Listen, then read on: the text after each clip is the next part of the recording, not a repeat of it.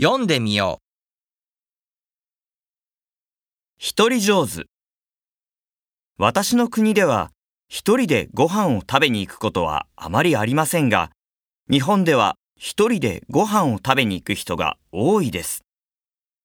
一人でカラオケをする人もいるらしいです。集団行動が多いと言われる日本で、このような一人上手がいるのに驚きました。